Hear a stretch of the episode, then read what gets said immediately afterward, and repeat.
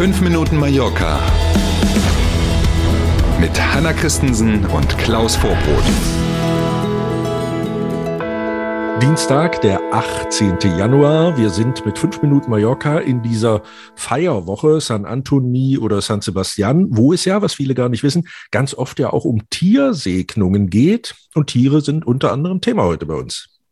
Schönen guten Morgen. Und was für ein Thema. In den Nahverkehrsbussen in Palma können ab jetzt auch Hunde und Katzen auf allen Linien mitfahren. Bisher war das nur auf einigen Strecken möglich. Yay. Ah, freut sich Lumpi gleich hier. Genau mhm. diese neue Regelung, die ist übrigens schon 2019 beschlossen worden und tritt jetzt erst in Kraft. Ähm, Hunde, die in den Bussen, wie gesagt, auf einigen Linien, äh, du hast es ja gerade gesagt, geht das schon ab jetzt dann auf allen, die in den Bussen mitfahren müssen, sowohl an der Leine Beine sein, als auch einen Maulkorb tragen. Würde ich mir manchmal von einigen Fahrgästen auch wünschen. Katzen und andere kleine Tiere übrigens müssen in einer Box, in einem Korb oder in einem geeigneten Käfig, so heißt es in der offiziellen Meldung, transportiert werden. Jetzt kommt, so ein Tierticket kostet pro Fahrt 30 Cent. Mhm. Wo hat eigentlich die normale Hauskatze ihr Portemonnaie? Fällt mir da gerade ein. Ähm, gucken wir mal. Und die Verkehrsbetriebe EMT leiten ab von den Linien, wo man das schon darf, dass es tatsächlich eine hohe Nachfrage und ein hohes Aufkommen jetzt eben auch von vierbeinigen Fahrgästen geben wird. Wir sind gespannt. Ich fand es ganz schön, dass es gerade an dem Tag kam, wo genau. Tiersegnung normalerweise in den ja. Gemeinden stattfindet. Vermutlich und kein Zufall. Ich habe äh, verstanden, dass die Tiere, die im Käfig transportiert werden, mhm. die kosten keine 30 Cent. Die müssen ah. kein Portemonnaie dabei haben. Also nur freilaufend an der Leine sozusagen. Genau. Ah, okay. Genau. Mhm. Mhm. Boostern ist ab jetzt auch auf den Balearen für alle Erwachsenen ab 18 Jahren möglich. Genau, die Frage war jetzt ja nur noch, wann es hier kommt. Dass es kommt, hatte uns ja die spanische Zentralregierung in der vergangenen Woche schon mitgeteilt, dass es eben eine entsprechende Regelung für ganz Spanien gibt und jede Region dann, wie bisher auch, entscheidet, wann sie das umsetzt. Nicht zuletzt auch abhängig davon, wann wie viel Impfstoff überall so ankommt. Die Auffrischungsimpfungen bisher gegen das Coronavirus waren ja nur für Personen möglich, die älter sind als 40 bis dato. Und jetzt kommt's, wer seine ersten Impfungen mit Moderna oder mit BioNTech Pfizer bekommen hat, der kann sich frühestens nach fünf Monaten boostern lassen.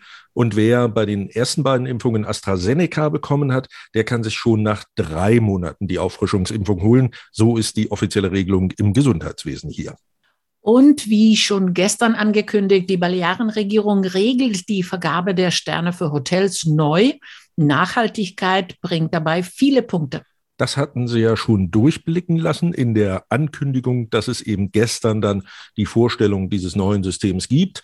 Wassersparsysteme für Duschen und Toiletten in den Hotelzimmern sind ein Riesenthema. Der komplette Verzicht so im, in den Operations, also im normalen Betrieb im Hotel auf Plastik und Papier.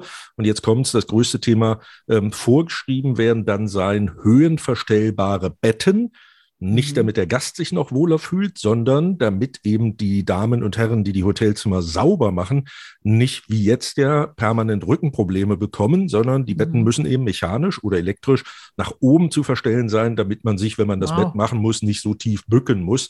Das wird also tatsächlich ein Thema. Frau Armengol hat ja in Madrid im Beisein von Reyes Maroto. genau, hat sie gesagt, sozial, ökologisch und wirtschaftlich, das sind die drei Hauptpunkte, nach denen also in Zukunft die Sterne für Hotels vergeben werden. Und wenn wir allein bei dem Bettenthema bleiben, dann müsste man jetzt eine Möbelfirma haben. In den kommenden fünf Jahren müssen nämlich auf Mallorca und den Nachbarinseln rund 300.000 einzelne Hotelbetten ausgetauscht werden, die dann, wie gesagt, höhenverstellbar sein müssen. Da freut sich nicht nur der Hotelgast, weil er eben in einem mhm. nagelneuen Bett pofen kann, sondern eben auch die Möbelindustrie, mhm. weil die Kasse klingelt. Und wir sind beim Wetter. Auch der Dienstag zeigt sich sonnig, Höchsttemperaturen um die 15 Grad. Na, so. guck mal.